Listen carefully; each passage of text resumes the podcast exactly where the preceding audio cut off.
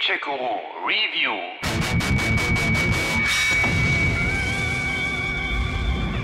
Fantastisch! Genau so hatte ich mir die Avengers vorgestellt. Nein, das kann man so nicht sagen. Nachdem ich nämlich ausführlich die Beta gespielt hatte, dachte ich, das war wohl nix. Endlos lange und lahme Kämpfe, aus denen man im Fall eines Ablebens von jetzt auf gleich im Sekundentakt herausgerissen wurde, um sich erstmal für die nächsten Minuten den Ladebildschirm anzuschauen und dazu kaum Abwechslung. Dazu kamen Framerate-Einbrüche und Bugs jeglicher Couleur, gar nicht zu sprechen von den ganzen Drohungen der Entwickler, das Game mit irgendwelchen Challenges, Loot-Gekloppe und Battle Passes vollzustopfen, überholte Features, mit denen andere Games in den letzten Monaten reihenweise an die Wand gefahren waren. Soll heißen, meine Erwartungen an Marvels Avengers waren nicht sonderlich hoch, und das ging vielen anderen wohl auch so, wenn man mal so durch die Foren stöbert. Ja, da hast du recht. Aber ist es dann am Ende wirklich so übel geworden? Immerhin steht da Marvel drauf und Avengers Superhelden. So schlecht kann es doch gar nicht sein. Oder etwa doch? Das wird lustig. Eigentlich bestehen Marvels Avengers ja aus zwei Spielen. Da ist einmal die klassische storybasierte Solo-Kampagne, die mit 10 bis 15 Stunden Spielzeit zwar durchaus als komplettes Game durchgeht, aber trotzdem wohl nur so eine Art Aufwärmprogramm für den Multiplayer sein soll. Der wiederum als eine Art Games as a Service wie etwa Anthem oder Destiny angekündigt ist. Es sollen also in den nächsten Jahren ständig neue Inhalte hinzukommen. So funktioniert das nicht. Nun, wie und ob das funktioniert, das schauen wir uns dann am Ende dieses Podcasts mal näher an. Okay, okay. Gut, also... Ja. Das Ganze beginnt mit dem A-Day, dem Superheldenfeiertag.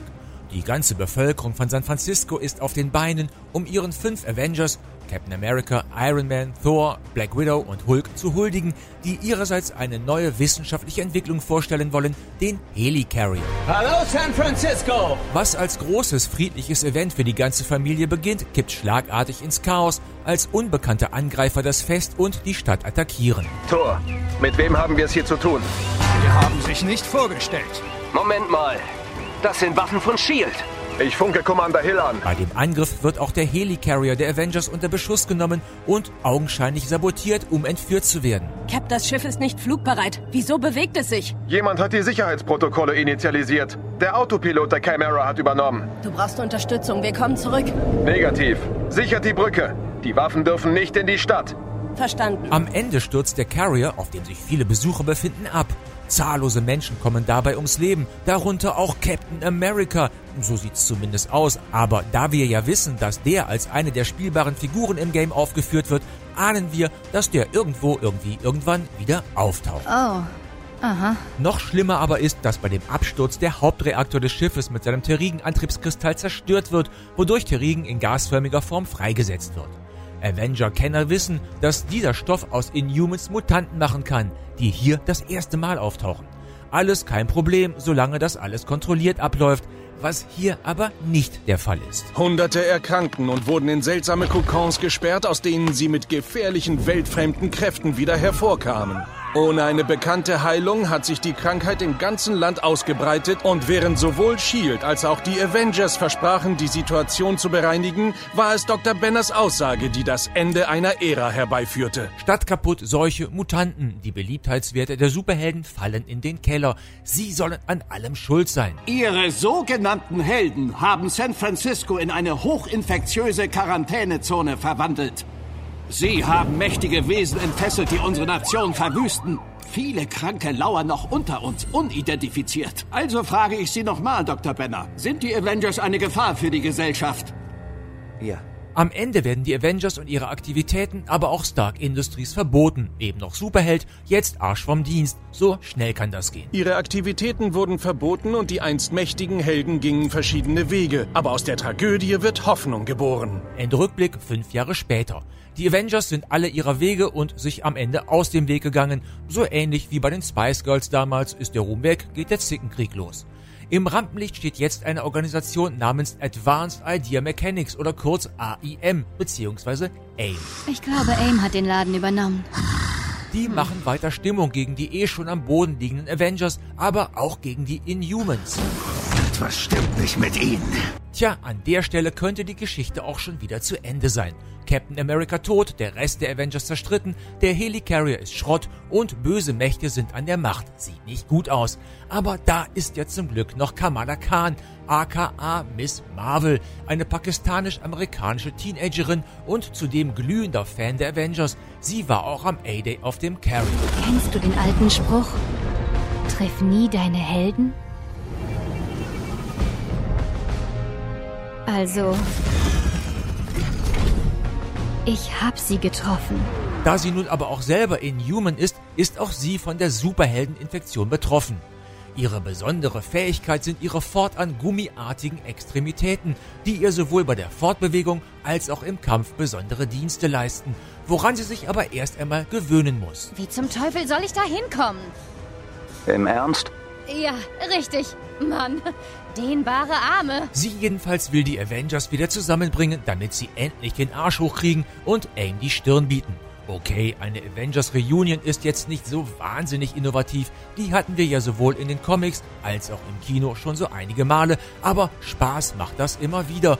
Vor allem, wenn das so gut inszeniert wird wie hier. Ach ja, äh, das ist schön. Anders als in den anderen Superhelden-Games gibt's hier im Mittelpunkt, dank Mix aus Superkräften und kreischendem Fangirl, eine bodenständige, sympathische Protagonistin, die ihr Glück, plötzlich dazuzugehören, noch gar nicht fassen kann und bei der die Identifikation daher einfach viel leichter fällt. Die muss man einfach gern haben. Ein Flug im Quinjet zu einer Geheimbasis von S.H.I.E.L.D.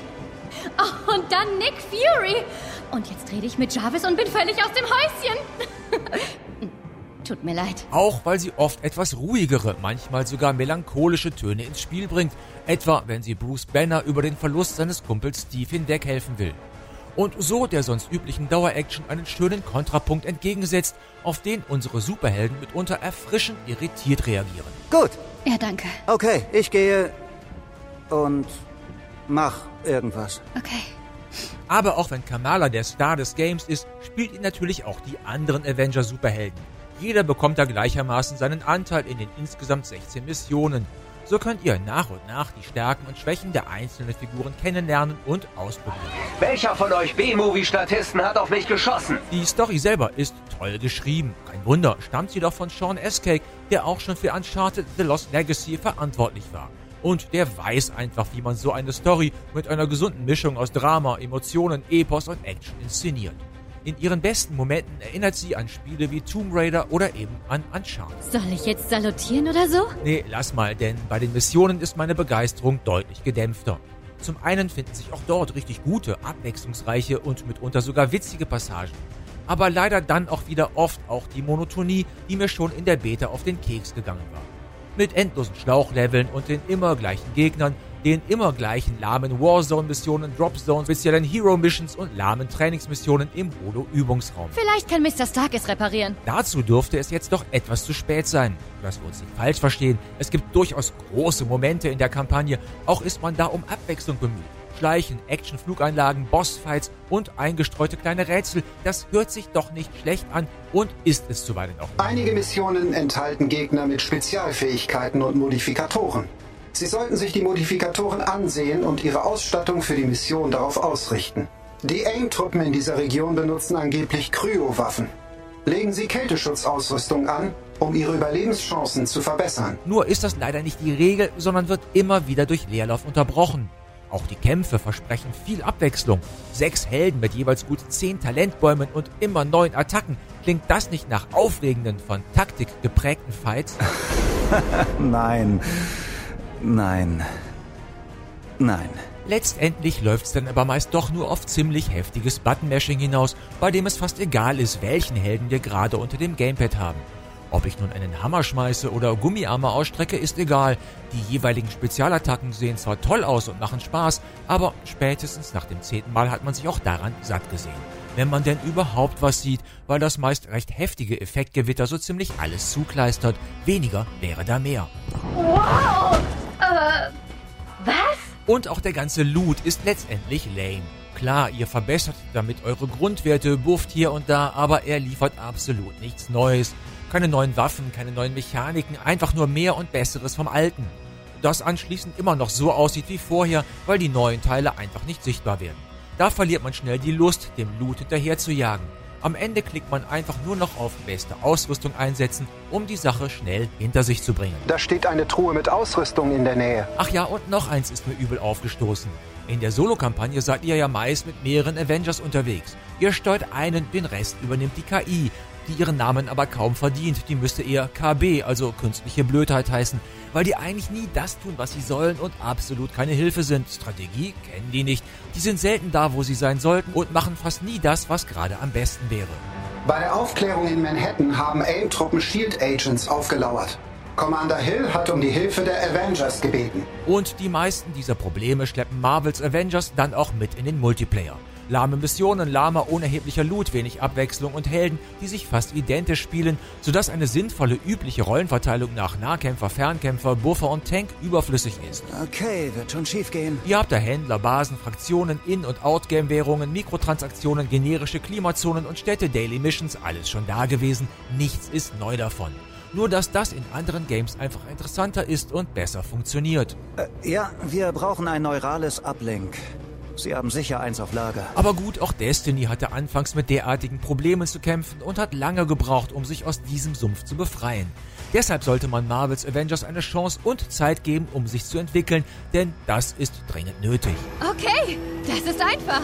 Zumindest technisch macht das Game aber einen soliden bis guten Eindruck. Besonders die Avengers sehen toll aus und sind erstklassig animiert. Auch die Effekte sind beeindruckend, kommen halt nur manchmal übermäßig viel zum Einsatz wobei gerade dann die Framerate gerne mal in die Knie geht. Die englische Synchro ist klasse, die deutsche okay, wer kann, sollte sich das Original anhören. Klasse ist schließlich auch der Soundtrack von Bobby Tahuri, von dem auch die Mucke zu Rise of the Tomb Raider stammt. Es gibt nicht viele Menschen, die sowas können. Marvels Avengers punktet klar bei der Story, der Inszenierung und seiner liebenswerten Heldin und bietet überdies massig Fanservice, weshalb gerade die Fans das Game lieben werden. Aufgrund der lahmen Missionen und des oft lieblosen Leveldesigns hapert es momentan aber noch gewaltig an der Langzeitmotivation. Wenn die Entwickler da noch nachlegen, könnte das noch was werden. So reicht es für ein bis zwei Stunden Spaß am Tag. Ein solider, ansehnlicher Klopper, der augenblicklich noch sehr viel Potenzial verschenkt. Sie ahnen nicht, wie viel das für mich bedeutet. Für Shield. Danke, Bruce. Dir auch, Kamala. Damit kann ich Shield ernsthaft wieder aufbauen. Gamecheck, Guru.